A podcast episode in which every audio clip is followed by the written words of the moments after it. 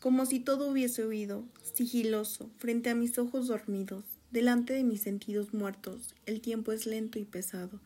Miro el espejo roto y mi imagen se multiplica por el infinito, dejándome sola, llenándome de mí. Entonces me veo, me miro, me observo y recuerdo.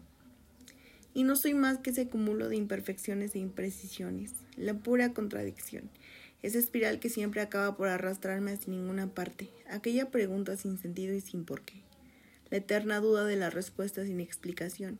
Me siento sin sentido, no hay más motivo que el motivo de morir, aún sin querer morir.